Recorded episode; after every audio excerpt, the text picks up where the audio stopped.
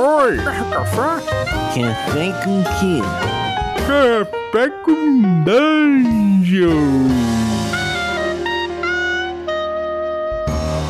Bom dia, amigos do Regra da Casa. Estamos aqui para mais um Café com Dungeon na sua manhã com muito RPG. Meu nome é Rafael Balbi e hoje eu estou aqui terminando meu café delicioso da Ovelha Negra. Eu terminei de tomar esse café aqui e estou vendo na borra do café o nosso futuro. A gente vai falar hoje de futuro, futuro de várias coisas. E, bom, para falar desse futuro, eu tô aqui com o Vidente, nosso participante aqui da coluna da ID Cyclopedia, nosso, nosso guardião da, da coluna, o Sembiano. Então, essa é mais uma D&D Cyclopedia, mas antes de chamar o Sembiano para falar de futuro, eu vou lembrar que você pode se tornar um assinante do Café com Dungeon a partir de cinco reais. Você ajuda a gente, ajuda o podcast a crescer e ainda por cima participa de um grupo de Telegram, porque tem o Sembiano, tem a galera da coluna e tem muita gente maneira trocando ideia sobre RPG.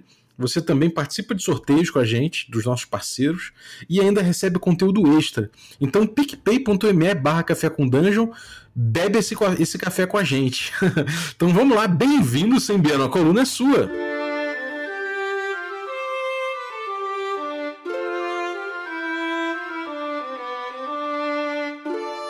Opa, Albi! Bom dia, Deidesistas! Quinta-feira, quinta-feira é dia de Deide Cyclopedia.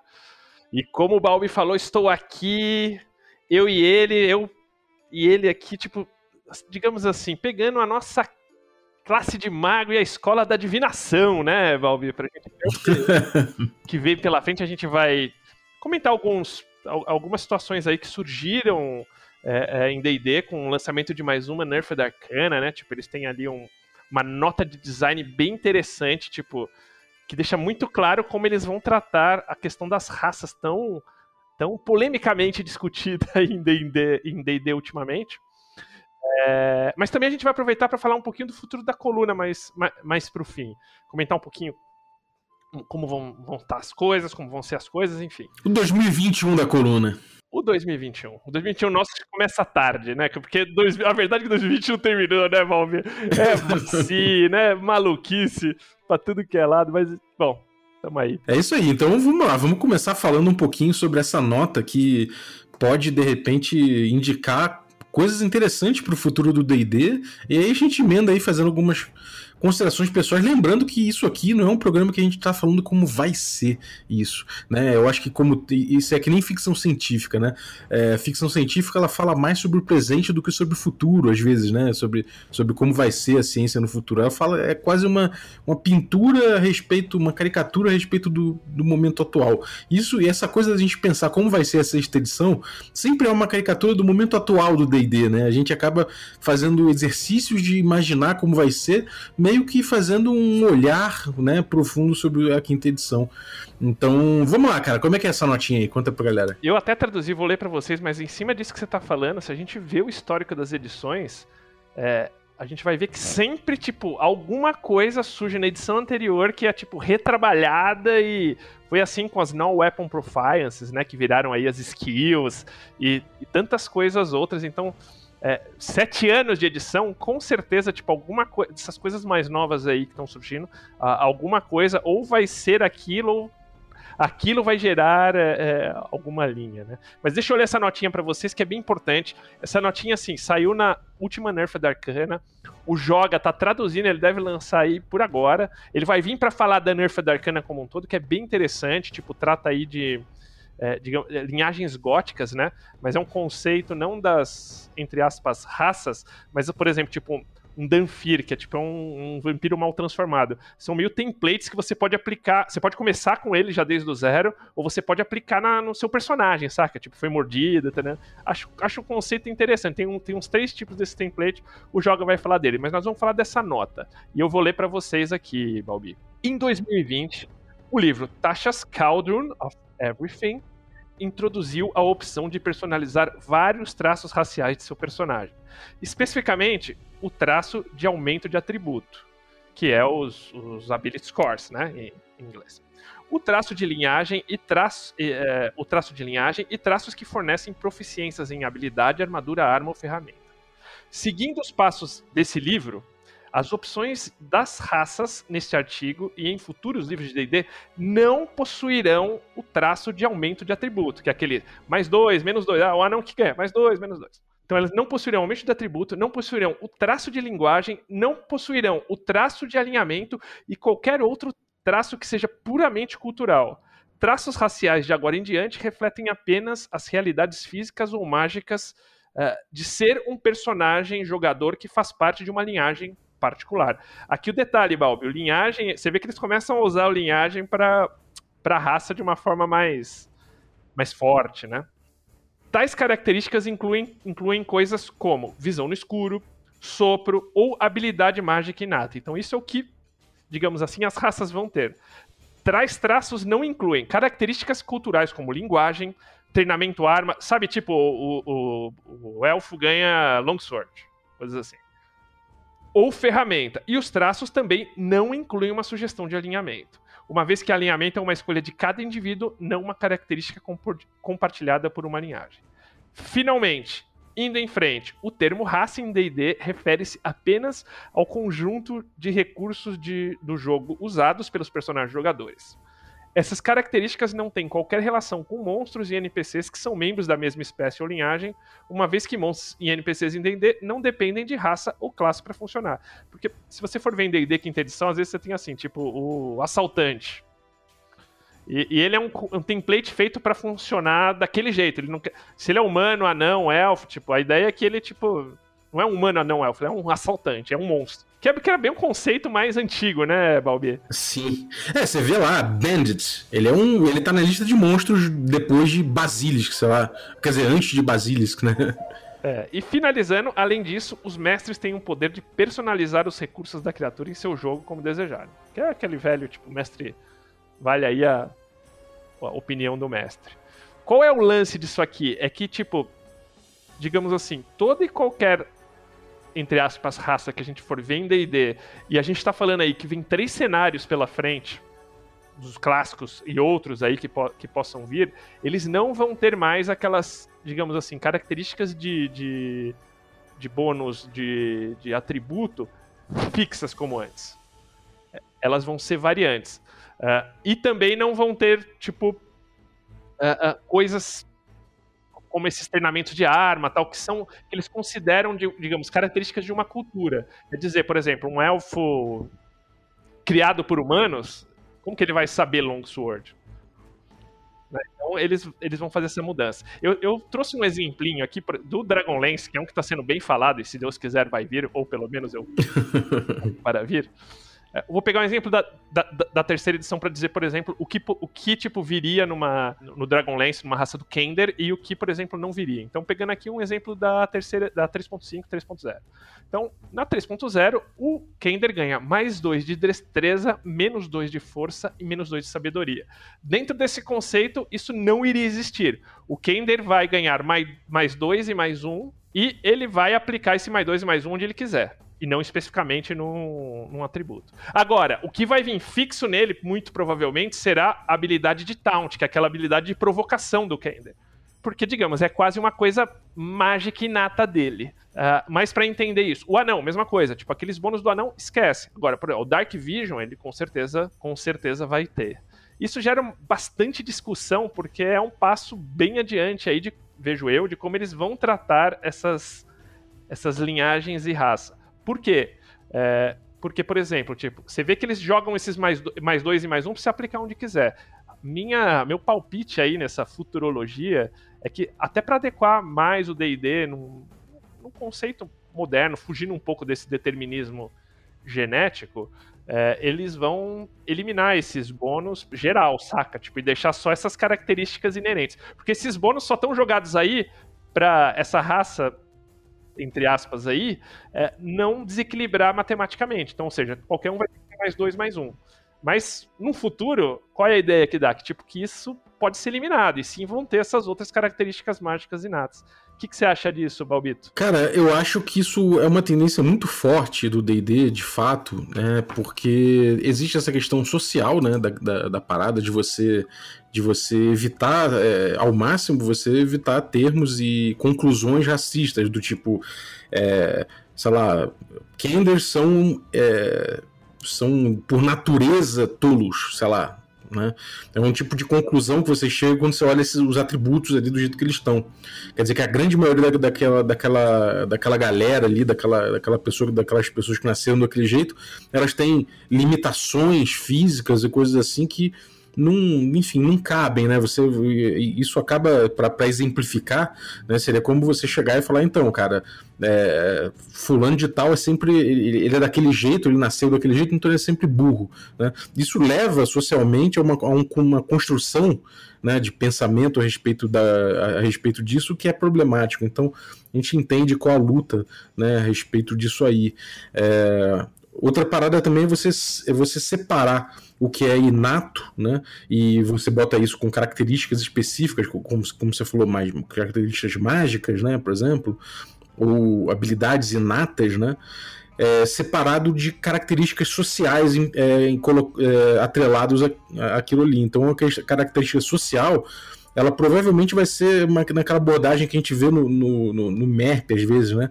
Claro, de uma forma diferente, mas que, qual é o povo, né? Você é humano, beleza, mas qual é o seu povo, né? Se você é um do povo que, que é um povo costeiro, que é um povo que tá, sabe? Aí você vai, aquele cenário vai poder dizer, bom, esse povo costeiro, então você, sei lá, você pode pegar aqui, de repente, umas skills aqui que tem, que tem relação com isso, né? Então acho que isso abre certas possibilidades interessantes. Mas, uma, mas talvez a grande tendência por, por trás disso, além, claro, além dessas questões que são importantes, né, socialmente falando e tudo mais, é que uh, o personagem do D&D ele está se tornando uma coisa cada vez mais específica em relação a, a, sua concepção. Ele já não, ele, já teve a época do old school que ele era um proxy seu, né, no mundo de aventura. Ele era tipo caverna do dragão mesmo, né? Ele é você com um capacete de chifre e, um tacape, sacou? E, aí, e aquilo ali é você no mundo de aventura. Ele passou por um outro lance, por outro momento em que você é um herói épico, muito diferente de você, e que você tem toda uma função na, naquelas, naquelas histórias a serem contadas. E a gente está chegando no momento em que o, o personagem de D&D ele é uma representação uma representação do que você gostaria de ser, né? Uma persona sua, é, uma, uma persona de poder sua expressa ali dentro, né? Então é, isso, isso, é uma terceira coisa em relação à concepção de personagem no DD.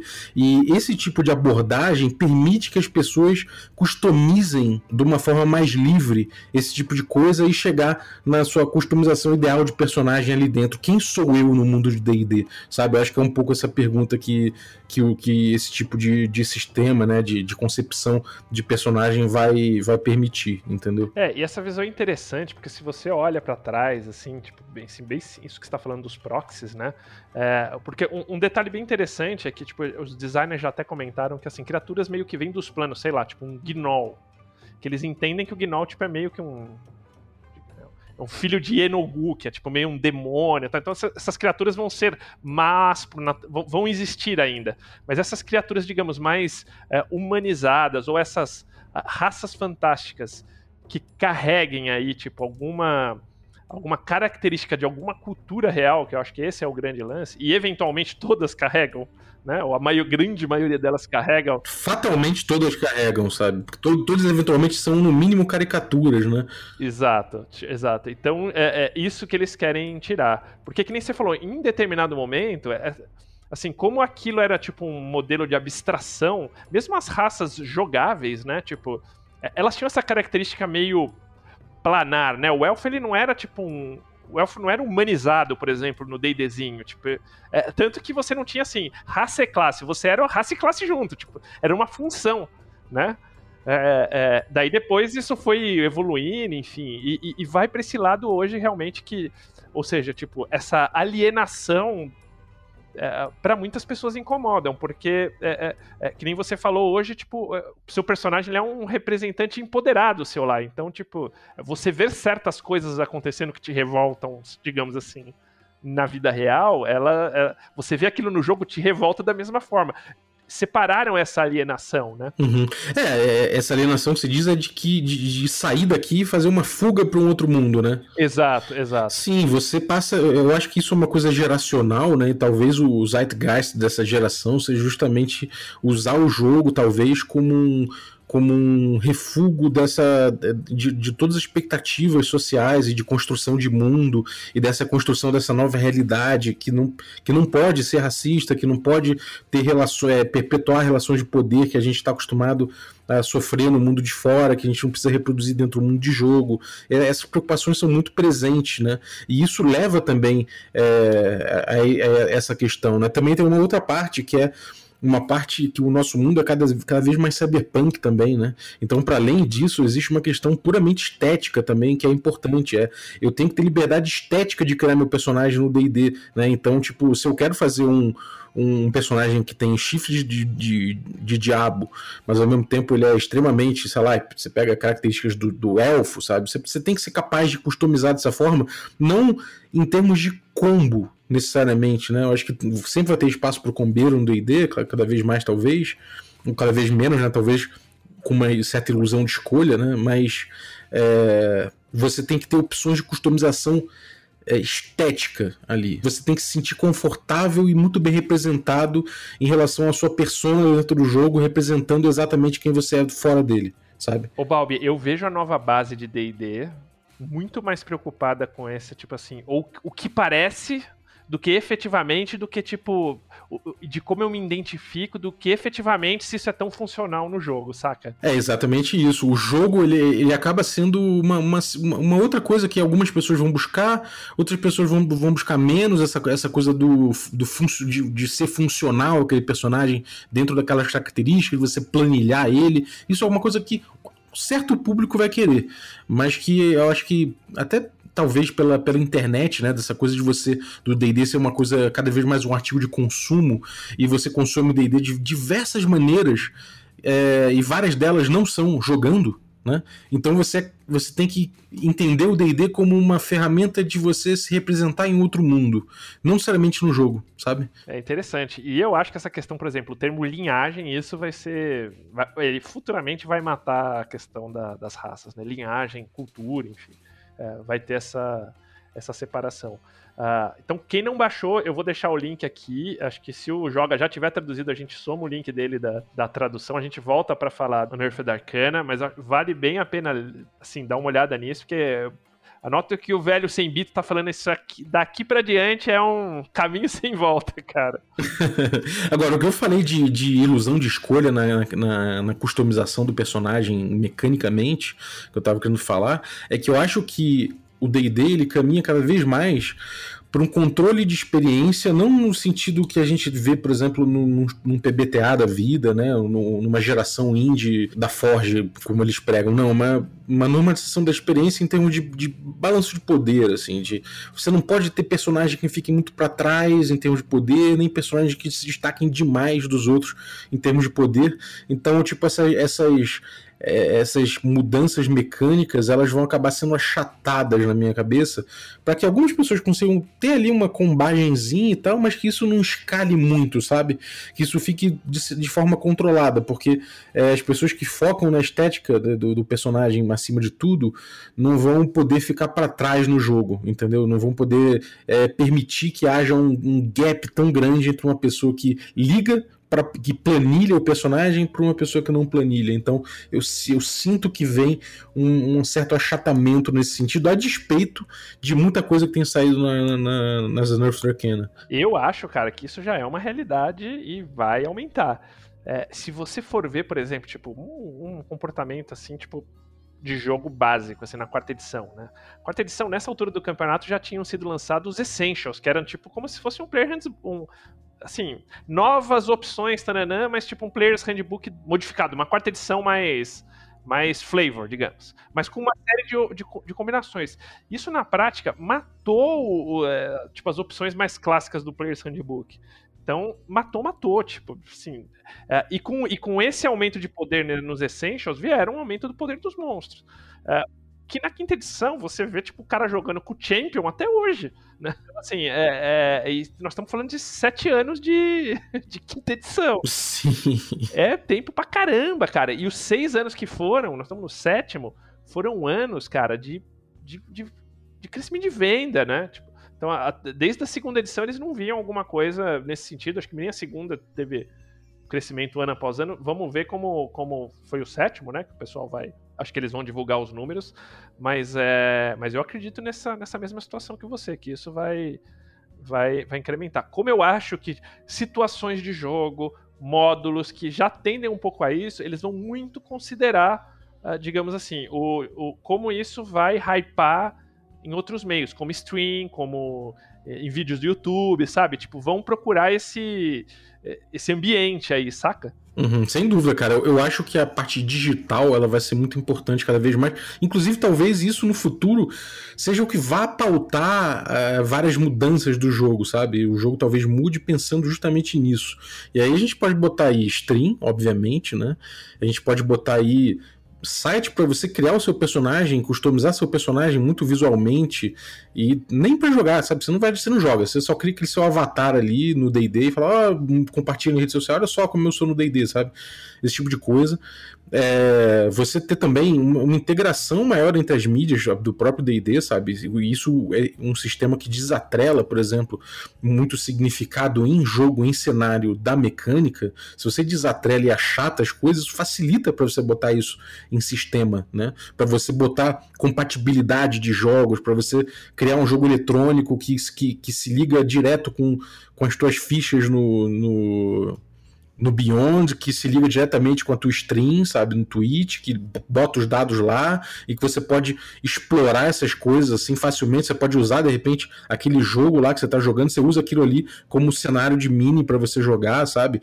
Para você customizar suas minis, para você botar o, o, seu personagem do jeitinho que você criou naquele jogo ali, você usa de mini na, no, no, Beyond quando você estiver jogando online na ferramenta dele e streamando aquilo ali, sabe? E aí pegando shot, screenshot daquilo, botando na rede social sobre seu personagem, sabe? Eu acho que isso é uma coisa que não tem como não tem como, como não ser na sexta edição. Eu acho que isso vai pautar talvez a grande maioria das decisões de design para a sexta edição. Provavelmente vai ser por aí, entendeu? Não, não, não, total, total. E, e uma coisa que eu acho que vai seguir mais é esse tipo essa simplicidade de forma que uma das coisas que vai pautar e, e, que eu acho que tem muito a ver com, com stream com tudo isso, assim, simplicidade para esse jogo mais casual, saca? Acho que D&D não vai fugir dessa linha atual, evitar fazer muitos, digamos assim, mudanças mecânicas ou, ou tipo aparatos mecânicos que que, subsistemas, é, justo porque, tipo, acho que essa parte mais orgânica do jogo, ela perde muito para essa parte mais, assim, de representatividade e visualização do jogar RPG, saca? Total, cara, total. Uma coisa também, uma tendência de stream, eu acho, que a gente vê no Brasil fortemente, eu acho que lá fora também, é, de você ver o RPG cada vez como uma atração a mais para produtores de, produtores de conteúdo de forma geral, né? Então você vai ver cada vez mais, eu acho, produtores de conteúdo é, famosos falando: ah, isso aí eu resolvi jogar DD, veja como eu me saí, sabe? E ele vai lá casual, de forma muito casual mesmo, joga o jogo ali, aparece jogando DD, aparece o personagem dele, ele passa a ter aquela persona para usar pro resto da vida, porque ele teve a experiência de D&D dele, sabe? Isso vai ser uma coisa que todo mundo meio que vai querer dar aquela testada no D&D, criar o seu personagem e viver, viver aquela parada e botar na internet, sabe? E de uma forma bem, cara, a, a gente vai ter que aceitar que o crescimento do D&D significa necessariamente muito mais gente casual. É aí que tá o dinheiro, é aí que tá o ouro, é aí que tá o grosso do público para qualquer coisa que se torna mainstream. E isso acompanha uma certa pasteurização da linguagem. A gente tem que, a gente tem, tem que assumir que isso é o que vai acontecer e isso é para bem e para mal. O D&D ele é mainstream e ele tem que ser isso. A gente tem que assumir que esse é o papel dele. O papel dele é justamente alargar o público, criar isso e isso envolve pasteurização de linguagem. Não adianta querer que ele seja vanguard, não adianta querer que ele seja revolucionário ou que ele faça um. Enfim, ele não vai fazer, ele vai fazer só o que for necessário para alargar seu público, né? Então acho que isso vai se refletir muito nas streams. Até porque, assim, muito se discute hoje o valor de D&D muito mais como marca Exato. do que como jogo em si, ou seja, tipo, é um, é um, o, o, exemplo que eu dou, por exemplo, é, é desenho animado. Então, desenho animado, tipo, ele é feito para entreter a criança, mas mais do que entreter a criança, ele é feito para vender brinquedo. Então você tem desenhos, cara, tipo, o Justiça Jovem, um puta desenho da DC. Cara, eu, porra, tipo, acompanhava direto. De repente cancelou, cara, sei lá, duas temporadas, cancelou, três, mas foram duas. Cara, como que isso aqui cancela, cara? Puta roteiro animal. Daí foi ver, não vende brinquedo.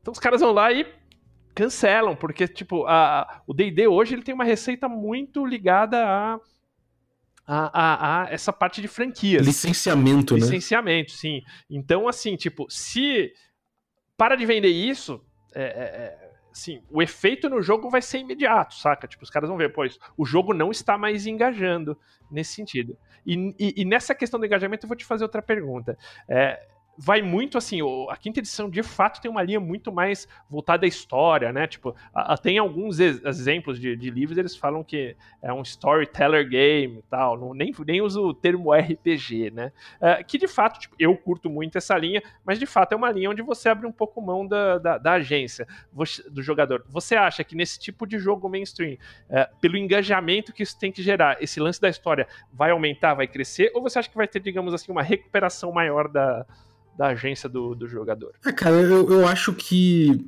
na verdade, você tem formas de tratar o jogo como um jogo de contar histórias sem, sem abrir mão de agência, sabe? Eu acho que existem caminhos para isso. Não acho que seja muito o caso do D&D, porque ele, ele atualmente ele quer contar história, ele se propõe a fazer isso, mas ele coloca poucas ferramentas para isso. Um, um, grande exemplo que a gente pode dar é a mortalidade do sistema. Né? Ele é um sistema que, tudo bem, ele é muito menos mortífero do que um D&D antigo, né? Mas ainda assim, é, é, você consegue entender que ele está caminhando cada vez mais para evitar que a morte morte aconteça. E por quê?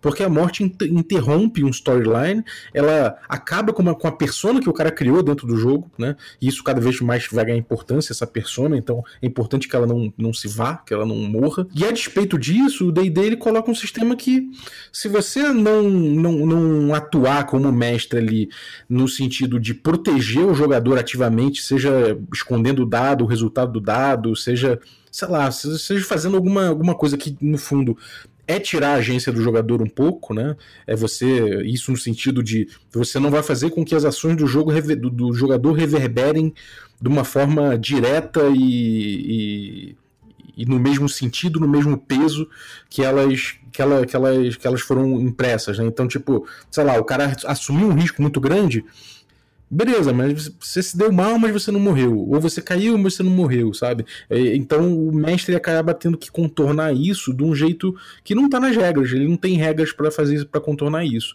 Então talvez o D&D se torne cada vez menos mortífero, né? E cada vez ele, ele venha com mais, com mais storylines, né? Com mais aventuras prontas para tentar cercar um pouco isso. Eu não acredito que ele vá se sofisticar a ponto de dar grandes ferramentas de storytelling na mão das pessoas. Ele vai, eu acho que ele vai continuar nessa linha aí de tentar agradar gregos e troianos, né? É um jogo que ainda tem um desafio, ainda tem uma, uma coisa a ser é, uma, um desafio a ser superado ali e tal, mas que tem algumas alguns traços de jogos que tentam contar a história, como por exemplo o XP por Milestone, é um clássico, né? Você está estimulando a galera a criar um, um caminho a ser, a ser percorrido para o leveling, e isso leva você, leva os jogadores a percorrer aquele caminho na história, né? É, você botar também certas certas, certas aventuras que as pessoas vão, vão viver. Todo mundo, ah, você já passou pela aventura tal? Ah, isso aqui é um clássico do D&D, todo mundo passou. Ah, você, eu, eu já joguei tal aventura, sabe? Então essas linhas de aventura eu acho que vão ser o, vão ser o que vai, vai tocar, né? Talvez essa coisa da storyline. Eu vejo o, o ponto crítico aí é a mortalidade. Isso aí eles vão resolver. Eu acho que a morte no D&D vai ser uma coisa cada vez mais irrelevante e cada vez que a gente vai ver menos no jogo é, de uma, da forma que acontece, sabe? É, eu pessoalmente acho, cara, assim, por exemplo, você falou de conta. Eu acho que, por exemplo, se você pega o conjunto básico, ele realmente. que é livro do jogador, livro do mestre, livro dos monstros, ali você tem tipo um básico para você contar histórias de uma forma mais orgânica, digamos, né? É, mas se você pega assim, o modelo de negócio é o que? Basicamente é lançar módulo. E o módulo, ele não se propõe a contar uma história, e sim, tipo assim, a propaganda é viva essa história. Essa é, que é a propaganda. Eu, de novo, pessoalmente, eu prefiro até esse, esse essa linha esse mote, vive essa história. Porque, cara, você vai pegar Auril, você vai ter lá, tipo, o negócio do SND, vai ter lá Fortaleza que, meu, que vai cair do céu, que o negócio vai ter que achar. Então, assim, cara, vi, viva isso. Isso é, tipo, é o, é o mote D&D. Na, na parte de, tipo, rolagem de dado e tal, eu acho, cara, que, assim, de ser mais, digamos... Eu, eu acho que nesse sentido de do mestre conduzir a história é, para viver, aí sim acho que vai perder a agência e isso deve seguir. Agora, nessa parte das roladas de dados mais abertas, acho que o online traz e as streams trazem muito essa cultura da rolagem aberta. Nesse sentido, eu acho que a mortalidade tende a aumentar. Eu já acho que a quinta edição, o nível de mortalidade, assim, na minha experiência jogando, é maior que a terceira e com a quarta, nunca maior que a segunda e que as anteriores. Mas eu já acho maior. Tipo, eu já morri mais na quinta edição do que eu morri, na, com certeza, na, na, quarta e na terceira. Uh, então, nesse sentido, assim, do, do, do, do food, né? Do, do, de você, tipo, forjar roladas, isso acho que meu, isso pra mim tomou um caminho cada vez menor. Ou seja, tipo, morreu, morreu, o cara vai ter que dar um. se vira nos 30. Ele vai ter que jogar por trás ali de outras coisas, sei lá, mudar HP do, do monstro, enfim. Mas é. Mas sim, eu acho que tipo, eles vão ainda manter essa, digamos assim, é, esse nível de mortalidade controlada com Death Saving Throw 3. Outro dia eu vi, eu, eu, vi tipo uma discussão, poxa, os jogadores acham exaustão muito mortal. então, então realmente Mas é, cara, é, é, realmente, é, pra galera isso aí é, é, um absurdo quase, né? Você, o desafio nesse nível pro D&D hoje em dia, ele é, é, impensável. Agora, uma, uma, uma, comparação que eu acho que eu posso fazer, né, onde eu, onde eu queria chegar com essa coisa do, do exemplo da, da mortalidade, que eu, eu, eu acho que, que eu, não, eu não acredito, eu acredito que eles vão, eles vão botar a morte cada vez menos, né?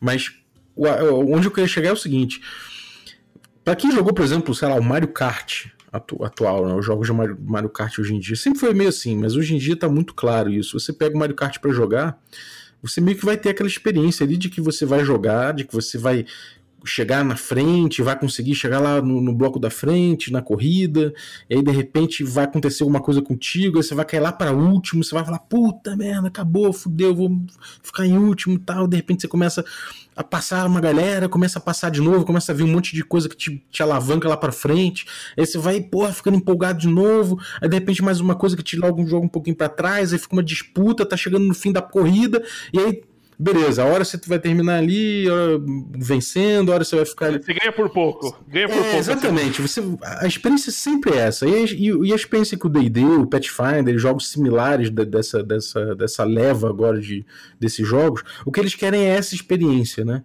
Só que é, eles não conseguem entregar ainda isso, né, de um jeito mecânico. Você vê que ele, ele tem certas pontas. Você tem lá combates que ficam muito difíceis, que o bicho tem muito HP, você tem pouco, você, pô, se os dados te trollarem, você morre. Né? Então acho que esse tipo de coisa que eles vão ter que resolver. Entendeu? É, eles vão ter que. Eles querem entregar essa experiência Mario Kart, sabe? Nesse sentido. Não exatamente essa, mas a experiência de que você tem a luta suada e superou, sabe? E aí entregar um jeito do mestre. Do jeito do, mestre saber botar esse, esse, combate desse jeito, entendeu? E eu não sei se isso vai passar por uma plataforma online de, de, de sugerir encontros, de, de montar encontros, ou de aventuras que montem encontros e falar, galera, usa isso aqui, sabe? Eu não sei como é que vai ser feito isso, mas eu acho que isso é importante caro. Agora, pode ser que nada disso, nada disso seja endereçado e que as coisas continuem mais ou menos soltas. E aí a gente vai ver mais uma edição que não tem, não é nem questão de ter ser refinado na parada, mas que realmente não, não entrega o, exatamente o que se propõe, na minha, na minha opinião, sabe? Vale dizer que o Beyond tem um Encounter Builder bem desenvolvido, tá em beta ainda, mas que linka com iniciativa, tipo, linka com comparação do grupo, é bem. É, você, pode, você pode até assim, tipo a, a, ideia dele ali é se, ver, não é saber se é um encontro equilibrado, mas é identificar o quão mortal pode ser. Olha esse negócio da mortalidade. Então, tipo, não tá mais falando assim do equilíbrio em si. É se o encontro é deadly, se ele é mortal. Ah, se vai ser equilibrado é uma outra coisa. Porque isso pode consumir os recursos, tipo, totais. Porque ele quer saber, cara, qual é a chance da galera morrer jogando isso. Esse é, o, é, o, é a preocupação, por exemplo, desses encounter builders modernos. E muita gente, tipo, digamos assim, confunde com a quarta edição e com a terceira edição, onde você tinha ali os níveis de desafio é, mais, assim, próximos é, disso, né? Então, o, o, a, até porque eu acho que essa parte dos encontros eles foram foi feito lá no começo, foi mal calculado também, um pouquinho isso assim. Muito mal. Né? E ficou, os caras não quiseram mexer, enfim, e daí utilizaram esse, esse mote, né? É, eu acho que, é, que o eletrônico ele vem para solucionar isso. Hoje em dia você não vê, inclusive, gente. Eu, tipo, não, não me parece fazer sentido jogar nem direito no teatro da mente, sabe? É, cada vez mais faz mais sentido você usar a plataforma digital, sabe, para esses jogos. E, e eu acho que a galera vai se tocando que você acaba utilizando mais o jogo, né? É, mais facilmente. Se você tem na plataforma online tudo certinho ali, a magia calculada, as áreas calculadas, atuação calculada, você joga no automático. Então o jogo pode se dar o luxo de ser crunch, de ter bastante estrutura, de ter bastante regra, porque tá tudo traduzido ali, só, só arrasta, puxa, de vez em quando dá uma lida em alguma caixa ali.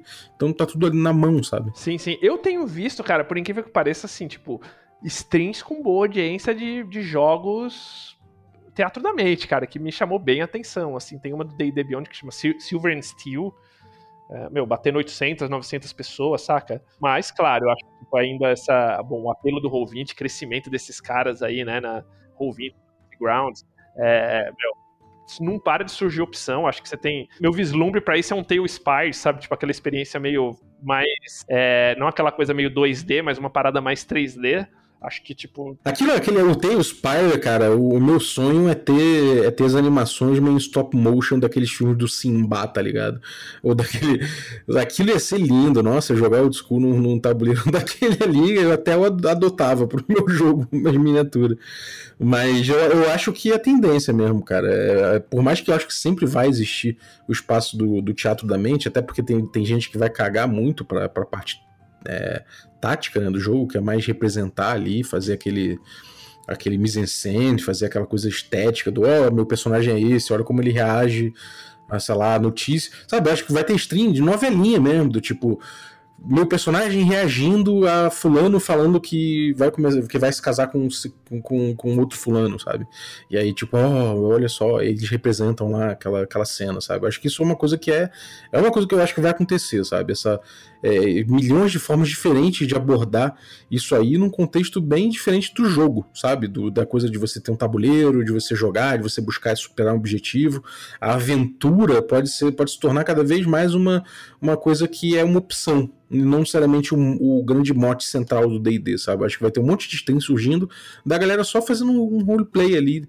Vamos fazer o roleplay hoje do jogo de poker das pessoas aqui, sabe? Eles jogam poker travestidos e agindo como seus personagens, sabe? Não, tô ligado. E, cara, um lance que eu acho que também deve vir numa, sei lá, futura sexta edição aí, e que os caras emplacaram na quinta edição é, e, e, mataram aí, digamos assim, um, uma tradição histórica que é aventuras não vendem. E os caras conseguiram formatar esses módulos de uma forma que, tipo, é ambientado no cenário, assim, um nível de detalhe super interessante, produtos meio autocontidos, né?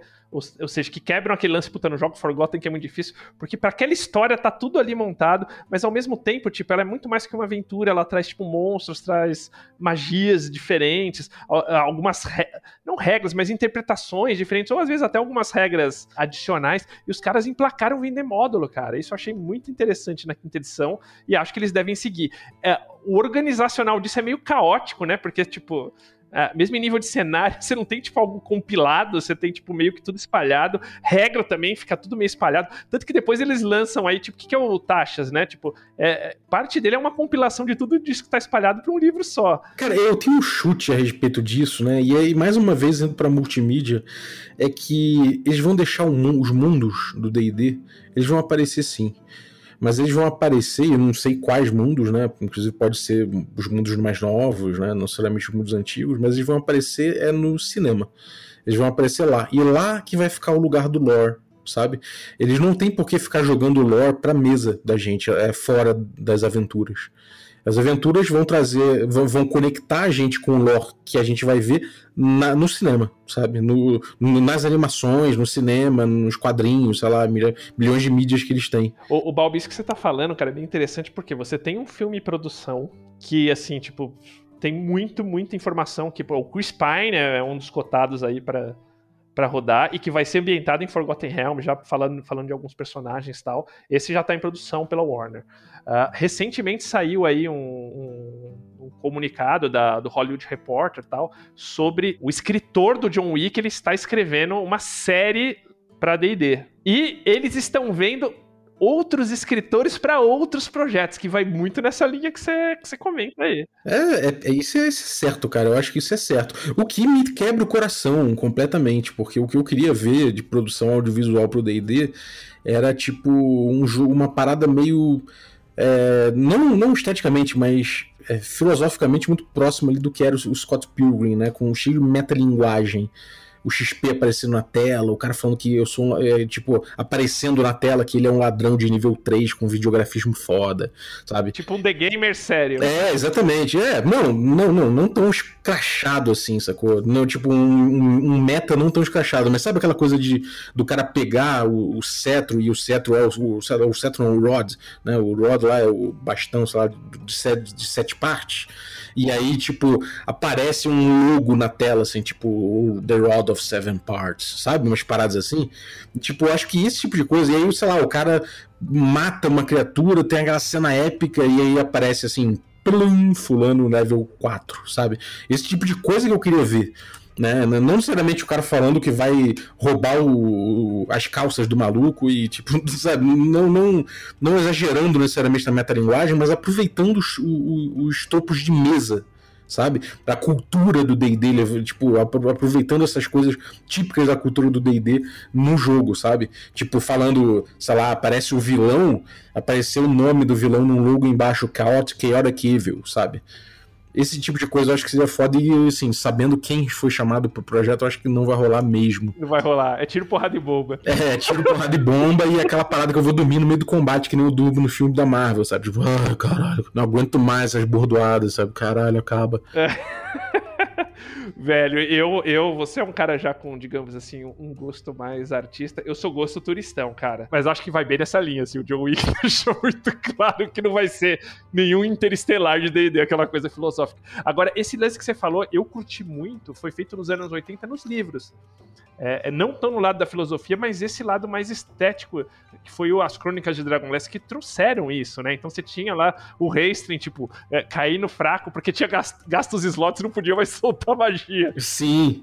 Esse tipo de coisa tem que ter, cara, pelo amor de Deus, né? Você tem que levar em conta que o cara, sei lá, com o jeito que ele decora magia. Porra, isso tem que ter, cara. Se não tiver isso, vai ser muito caído. Aí, tipo, aí de fato você vai ter aproximado a linguagem do DD muito, muito, muito com os Vingadores, sabe? E aí é só mais uma franquia pop, sabe? Sem significado, assim. É... Quer dizer, não tô falando que Marvel não tem significado, onde que venha, venha algum hater falar, pô, Cê, cê, sabe, você, você tá ignorando isso, isso, aquilo, não é, cara. Tô falando o seguinte: se você aproximar o DD do que é Vingadores, em termos de, de, de linguagem, aí você tá esvaziando o DD, sabe? E nesse sentido, Balbi, nessa sequência de séries aí, eu prevejo um multiverso de DD, cara. Exato, nossa, muito, cara. Muito, tem que ter, né? Porque são várias produções, né? Eles não tem por que não fazer, né, cara? É, é isso, isso acho que, que nosso, nosso, nossa divinação aqui bate junto. Beleza, acho que a gente já falou bastante aí do, do futuro, base uma notícia, extrapolamos aí a notícia bastante no futuro de D&D. Agora, Bob, vamos falar do futuro dessa nossa coluna aqui. A gente deve ter algumas mudanças. Exatamente, a gente teve mudanças na, na agenda da galera, né? A gente teve aí, felizmente, a coluna florescendo e muitas oportunidades para todos. Então, pô, o, o, GG pegou, pegou tarefas, pegou projetos. Que não pode falar ainda. que não pode falar ainda, exatamente. Você tem suas questões de tempo, o Joga ele tá com um site que está trabalhando de uma forma muito, muito, pô, muito profunda, né? Então ele, pô, ele, tá todo mundo ali com uma agenda complicada para manter o programa semanal, mas é, eu aqui no, no, café eu tenho esse compromisso, né? Foi um achievement, né? Foi um, um uma, uma, meta alcançada no nosso programa de assinante. Então, certamente o programa não vai, não vai ficar mais, é menos assíduo por conta disso. Então a galera, a galera da coluna a gente vai pulverizar, né? Vai ter aí, tipo. Digamos assim, a, form a formação atual mensalmente vai produzir um, episódio. Às vezes pode aparecer um mais outro, pode, pode ser, mas assim, tipo, nosso compromisso é estar mensalmente. Só que assim, a ideia do Balbi, e o Balbi comenta em cima, é manter, tipo, essa data de quinta-feira fixa para você fã de D&D, né? Então, uh, uh, vão ter aí toda quinta-feira algum conteúdo de D&D ele está conversando com algumas pessoas, não sei se você pode adiantar para somar nessas, nessas quintas-feiras, o que eu acho assim. É, interessante, porque vai trazer um pouco mais de pluralidade, mas ele. Não sei se você pode falar já algumas pessoas aí que você tem meio. Não, eu vou, eu vou segurar, eu vou segurar para quando a pessoa participar do, do, do, programa e anuncia. Acho até melhor falar, de, esperar um pouquinho. Mas é isso, eu tô falando com várias pessoas que provavelmente vocês conhecem, que já estiveram no programa, que se, dá, se dão muito bem comigo, se dão muito bem com o Sembi, com todo mundo, em termos de, de similaridade de conteúdo, de, de, de que a gente sabe que é um conteúdo legal, e a gente vai começar a chamar as pessoas para participarem mais mais, né? Então a gente vai acabar fechando aí um, um squadzinho que vai participar constantemente do, da DD Encyclopedia e eventualmente chamar gente que pode agregar isso também. Então a gente vai ter aí uma diversidade maior na galera que a gente vai chamar para poder, enfim, é, abarcar mais, é, mais, mais gente trabalhando no, no, no projeto e, e, e, sempre tendo, mantendo também esse, esse programa mensal com a, com a velha turma aí, que a gente sabe a qualidade que tem e que, obviamente, não vai, não vai parar. Então, meu velho, você que escuta de quinta-feira aí, tá do outro lado do seu Spotify ou agregador de sua preferência, quinta-feira, no regra, é dia de D&D. Continua sendo.